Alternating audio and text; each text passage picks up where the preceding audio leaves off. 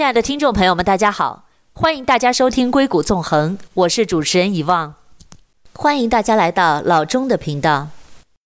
农历的新年刚过，那很多人也总结了2020年过去的一年过得怎么样呢？今天想分享一篇热点文章，来自微信公众号“归心人”，题目是“过去的一年很糟糕”。是的，但我实现了财务自由。作者是 Juni。在新冠疫情的阴霾下，过去一年对于很多人来说很糟糕。有人奔波于医院，有人失去了工作。有人的生活计划被瞬间打乱，有人甚至不面对生离死别。然而，与陷入无序的现实大相径庭的是，资本市场却在波动中迎来了空前的繁荣。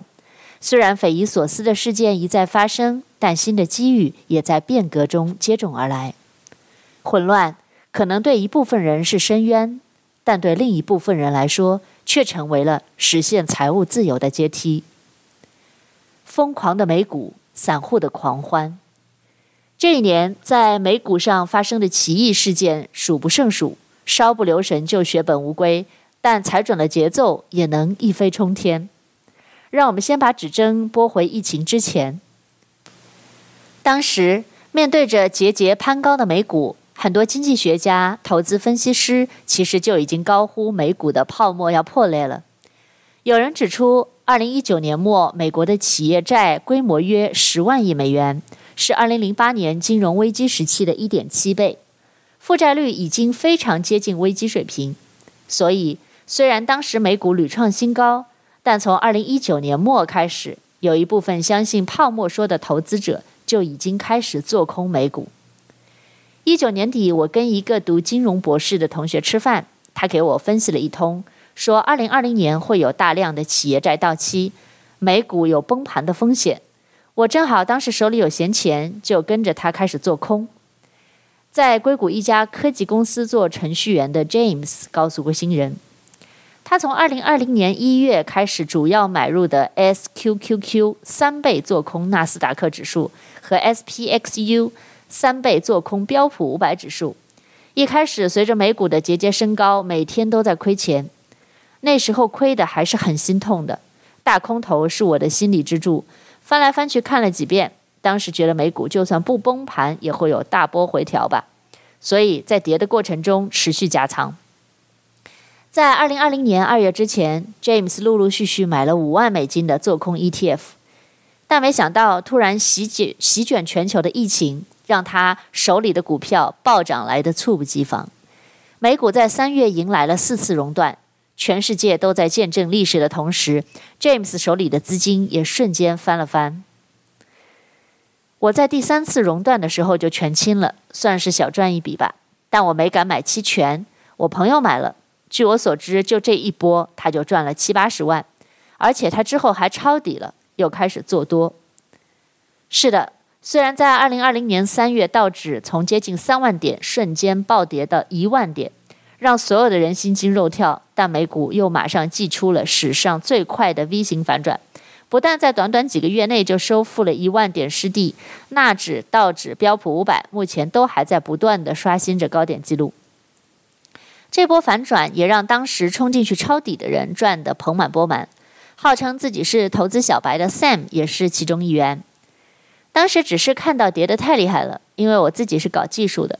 觉得不管怎么说，科技股未来一定是会涨的，所以就在比较低的仓位重仓了苹果、谷歌、微软、Facebook 这几家巨头。后来还选了一些我自己看好的新兴公司，比如 Zoom、Fastly、Fastly。不过真的没想到涨得这么快。如今 Sam 当时投进去的十五万美元已经变成了四十万。但他说，去年自己最后悔的是没有早早的冲进新能源，加入以特斯拉、蔚来为代表的信仰大军中。二零二零年无疑是新能源行业的爆发之年，本来还处于汽车市场小众边缘的新能源汽车厂商们，在老大特斯拉的带领下，全部鸡犬升天。特斯拉股价从二零二零年初每股最低的八十多美元，一路飞奔到如今的约合四千美金。按合并拆股前计算，未来是从最低的两美元左右疯涨至超过六十美元。在这样的暴力拉升下，新能源汽车的股票也堪比印钞机。三十九岁的硅谷工程师因在二零一三年以七点五美元买入特斯拉，狂赚七千八百万美元，提前退休的故事，酸了无数人。也有人在二零二零年初用两万人民币买了蔚来，到年末就赚了一千三百万。我刚开始觉得涨得太猛，想观望一下，后来又觉得泡沫太大，一直犹犹豫豫，就错过了最好的时机。Sam 告诉龟星人。不过说实话，真的能靠特斯拉未来财务自由的，确实也是有本事的人。比如未来，我身边很多人也买入过，有人三块买了，八块卖了；有人十块买了，三十卖了。心态稳拿得住的还是少数。但不论怎样，在过去一年美股跌宕起伏的走势中，大多数散户迎来了多年未有的高光时刻，资产膨胀速度纷纷跑赢了大盘。在不久前声势浩大的散户大战机构的好戏中，GameStop、AMC 等一众股票的暴涨，也让很多普通人摇身一变成为财富新贵。比如 GameStop 的带头大哥基斯·帕特里克·吉尔，他年仅三十四岁，此前只是一个在郊区做着财务顾问的奶爸。Gill 从二零一九年末开始买入 GameStop 的看涨期权，一共就投投入了几万美金。但经过二零二一年一月二十五日这一周的暴涨后，它的收益率一度超过百分之四千，资产瞬间膨胀至超过五千万美元，跻身亿万富豪之列。IPO 热潮下的科技新贵，如果说这一年买股票更多的是靠时运的话，那科技公司上市应该是很多身在硅谷打工人最可能触及的财务自由道路。从二零二零年下半年开始，硅谷科技公司们的 IPO 步伐从疫情中恢复，并且加快。Snowflake、LBNB、Affirm、DoorDash 等一批明星独角兽先后上市，IPO 规模在创下美美国历史新高的同时，也让一批人手上的股权瞬瞬间变成了真金白银。Ryan 作为 LBNB 的员工，与 LBNB 共同经历了坎坷的上市之路。去年受疫情影响最严重的第二季度，Airbnb 收入仅三点三亿美金，同期下降百分之七十二，并爆出大量裁员、暂缓上市，低谷期股价估值跌至仅三十美元一股。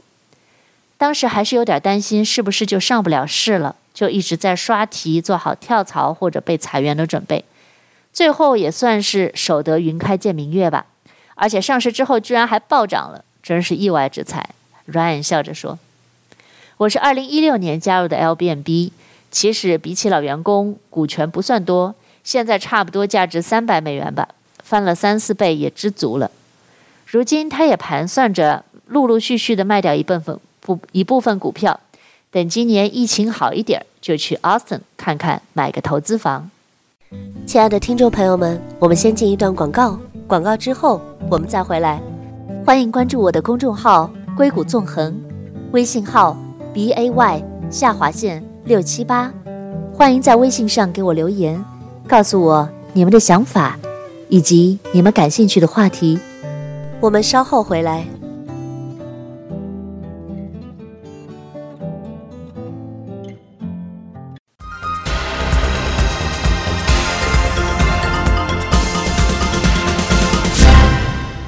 欢迎回到硅谷纵横，我是主持人以望董。那今天我们讨论的话题呢，是在二零二零年实现了财务自由的硅谷人们。这篇文章的题目叫做《过去一年很糟糕》。是的，但我实现了财务自由。来自微信的公众号“归心人”。在刚才的栏目当中，我们聊到了在股市中实现财务自由的硅谷人们，包括呢，还有在 IPO 热潮下的科技新贵。除了家喻户晓的 LBNB 外，去年由三位华裔创立的外卖平台 DoorDash 的上市也备受关注。在疫情的助推下，DoorDash 估值大涨。按照一百八十美元一股计算，CEO 徐迅与其他两位联合创始人 Andy Fung 和 Stanley Tan 的持股价值都超过了二十亿美金，三人也瞬间跻身百亿富豪之列。其中，Andy Fung、Stanley Tan 才年仅二十八岁和二十九岁。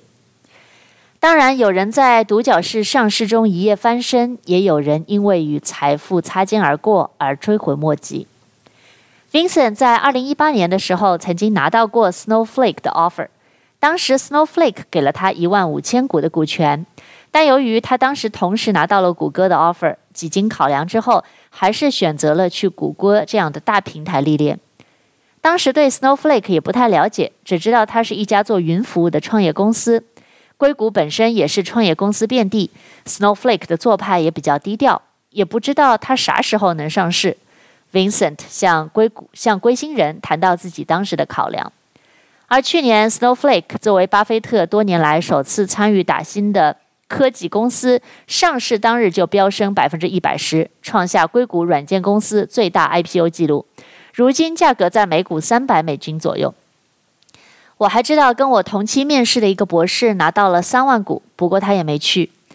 当时我们也没有上帝视角，怎么说呢？都是命运。Vincent 感叹道：“如果当时他们选择接下 offer 的话，如今其手握的股票价值都达到了千万级别。”同样的故事也在美国版拼多多 Wish 身上频现。Wish 作为定位于售卖低价商品的电商平台，此前在硅谷也不算是引人注目的科技大厂。因此，尽管 Wish 开价大方，但很多人还是选择了放弃。疫情刚开始的时候，有位程序员以两年湾区工作经验跳槽，Wish 给出了二十万美元基本工资加四年价值四十万的股票的 offer。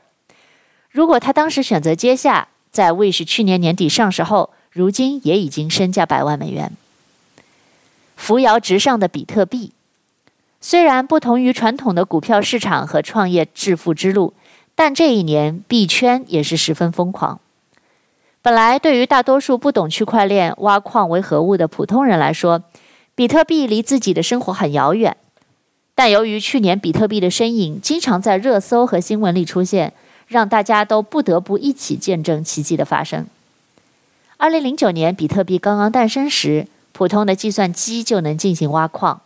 那时，比特币没有价格，经常以赠送的形式在币圈里流动。二零一零年五月，一位美国的程序员用一万比特币换取了价值三十元的三十元的披萨，这也成为了比特币第一次在现实生活中的定价零点零零三美元。如今，当年的那个程序员可能这辈子看到披萨都会心痛。因为十年后，经过了魔幻的二零二零年，比特币的身价已经达到了将近五万美元一枚。我不敢说比特币会掀起多大的社会变革，未来是否会代替货币流通，或者像黄金那样成为保值资产，但这一定是人类在资产世界里的一个重要实验，参与其中都是一件很有意义的事。现在，快手任产品经理的小陈告诉归心人。他从二零一七年开始买入比特币，虽然当时比特币已经被炒到了将近五千美金，但他当时觉得这也还是在开场阶段。事实证明，比特币的潜力其实不止于几千美元，但持有它的人也需要承担极大的波动性。二零零二零二零年初，新冠疫情的突然到来，让比特币从一万美元直线跳水到四千美元左右。很多人也以为比特币或许将就此开始崩盘。去年三一二的暴跌，我因为加了些杠杠杆被爆仓了。小陈谈起去年暴跌的事，也是心有余悸。但我当时想，比特币长期来看还是有很多机会的，大不了再等个几年。所以后来跌得更狠的时候，又加杠杆补了回来，甚至还多买了点儿。小陈这一赌还真赌对了。跟美股一样，比特币也现上了深 V 反转，并且势头比美股更加猛烈。特别是从二零二零年岁末开始至今，在马斯克的加持下，比特币开启了狂奔模式，币圈瞬间沸腾，纷纷认为数字货币的新一波牛市已经来了。小陈也觉得五万美元并不是终点，目前币圈里有人看到十万美元。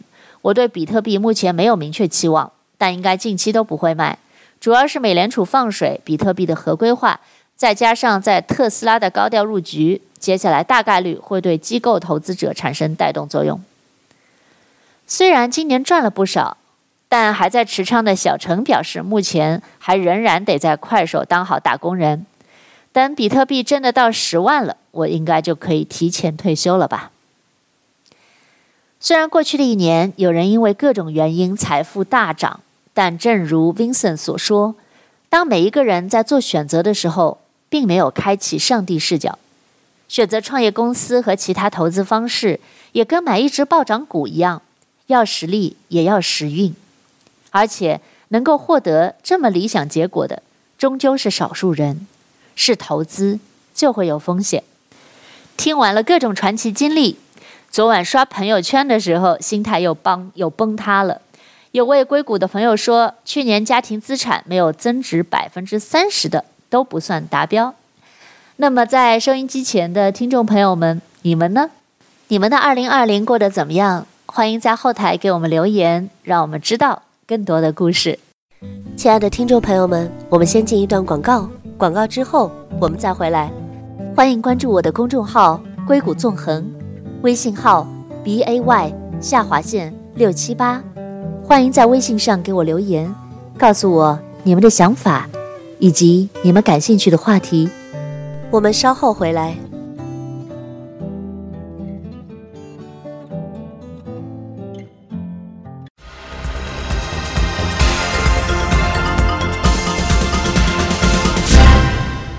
欢迎回到硅谷纵横，我是遗忘董。那在刚才的节目中呢，我们分享了一篇文章，是关于在二零二零年硅谷实现了财务自由的人们。说到实现财务自由，其中不得不提到的就是在硅谷的高科技公司上市潮里实现财务自由的人们。在美国，充满了这些创新与变革的公司。今天还想跟大家分享的一个文章呢，就是最近非常火爆的关于女性约会的一个新的创新 App，题目叫做《最年轻的上市公司女 CEO 演绎复仇爽剧》，打造爆红的女性优先约会 App，吊打 Tinder。向左滑出局，向右滑配对的手机约会游戏早已风靡网络。但跟很多约会软件上经常是女生被动的局面不同，社交约会软件 Bumble 给予了女性优先的权利。在 Bumble 上遇到对方双方互相看对眼的人，必须由女生发消息给男方，双方才可以继续聊天。而在此之前，男生只能不停地刷新页面，看着照片干瞪眼。如果二十四小时之内还没有接到女生的消息，就意味着你已经 out 了。上周四，这款主打女性社交的科技公司在纳斯达克上市。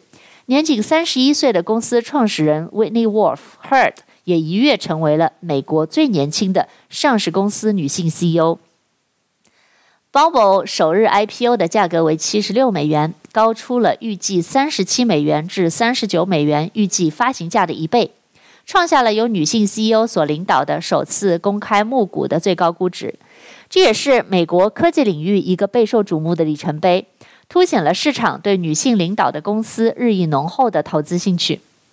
此前，Winnie Wolfe Herd 还曾是 Tinder 联合创始人，他在2014年与 Tinder 分道扬镳后，创立了 Bumble，把选择的权利赋予女性。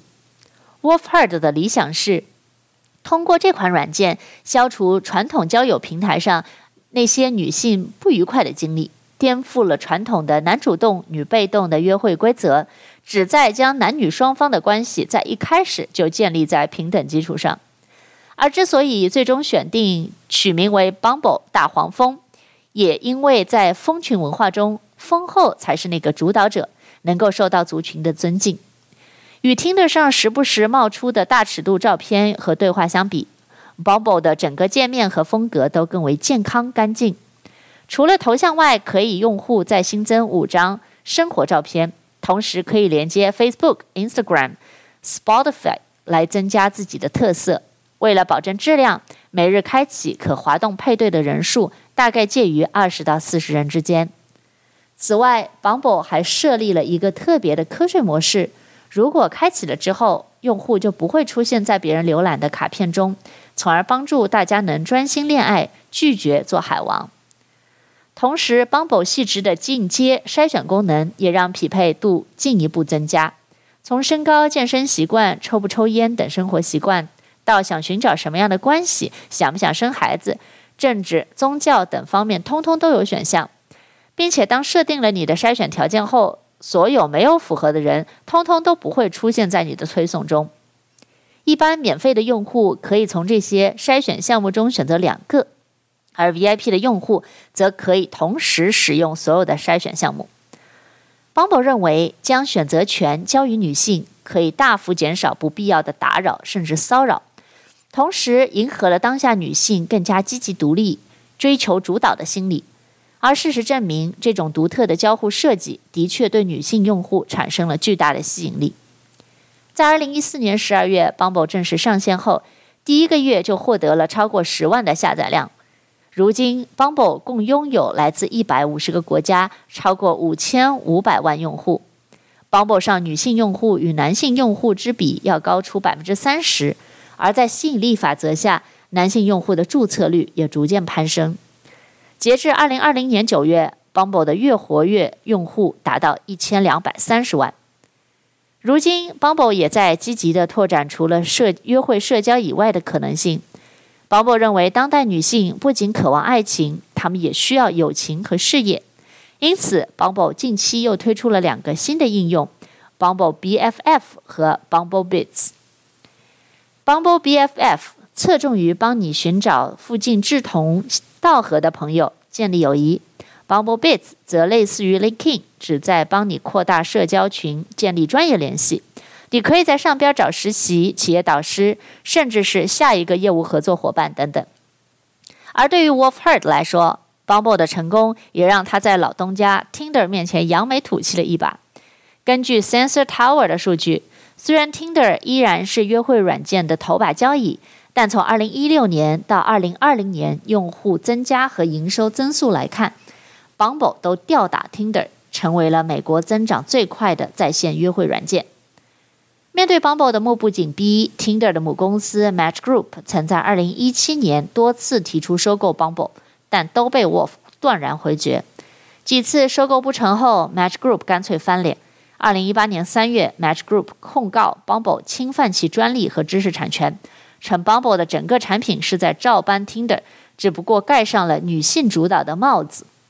针对 Match Group 的控告，Bumble 在《纽约时报》网站上买下一整个版面，并刊登了一封对 Match 的公开信，写道：“我们不喜欢你多次试图收购、抄袭、恐吓我们的行为。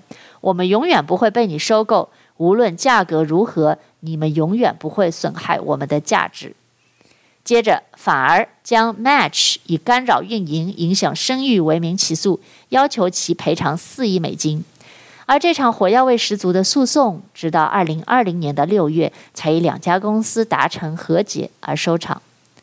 那么，Wolf Wolf Herd 和 Tinder 之间究竟发生过什么样的故事呢？这就要从 Wolf Herd 跌宕起伏的创业路开始说起了。在科技领域，Wolf Herd 可能是最具传奇色彩的女性创业者之一。她于1989年7月出生于美国盐湖城，小时候随家人移居巴黎。Wolf 从小聪明伶俐，并且热衷于创业和公益。大学期间，她就曾与法国设计师 Patrick 发起过一家制造竹编口袋的项目，用于帮助受石油泄漏的地区。还曾立曾经创立过一个服装生产项目，用以提高人们对人口买卖和公平贸易的关注。二十二岁时，Wolf Heard 回到美国，进入 Hatch 孵化器，并加入了 Sean Red 和 Justin Martin 的团队，共同创立 Tinder。当时，Wolf Heard 在 Tinder 担任营销副总裁职务，在 Tinder 的取名和图标设计以及前期大学生推广活动中发挥了重要作用。就当人们以为 Wolf Herd 年少得志、事业发展的顺风顺水的时候，二零一四年，Wolf Herd 突然一纸诉状将他的前老板兼前男友 Justin Martin 告上法庭，表示他在公司遭受了性骚扰与性别歧视，称 Martin 曾多次在员工中贬低他，视其为捞金女、花瓶，用各种不堪入目的威威胁信息对他狂轰滥炸。还剥夺了他联合创始人的头衔。这一风波曾在当当时的科技界引起了轩然大波。虽然 Tinder 对 Martin 做出了停职处理，并赔偿了 Wolf Herd 一百万美元，但该事件也让他饱受舆论争议。许多网友涌入他的账号下发表激烈言论，迫使他不得不关闭了 Twitter。在感情、事业双重打击下，他也一度患上了急性忧虑症和妄想症。但 Wolf Herd 也并没有因此而一蹶不振，反而在逆境中展现出了极强的韧性。他开始审视女性在科技行业中的地位，并意识到打破科技圈中普遍存在的性别差异的重要性。渐渐的，打造一款以女性主导社交软件的构想在他的脑海中浮现。几个月后，Wolf Herd 开始设计一个女性专用的社交网络 Mercy。他说，在这个交友世界里，我们应该更加关心女性的个人魅力，而不是外表。而这时，一位俄罗斯的企业家 Andrew Andreev 向他抛出了橄榄枝。今天的节目因为时间的关系，让我们就先分享到这里。在下一期的节目当中，我们将继续和大家一起分享硅谷最新的科技前沿的话题。欢迎大家到时收听，我们下次在空中再见。祝大家周末愉快！欢迎大家关注我的公众号“硅谷纵横”。微信号 b a y 下划线六七八，欢迎大家在微信上给我留言，告诉我你们对节目的看法，以及你们感兴趣的话题。感谢大家收听《硅谷纵横》，我是以望，我们下次再见。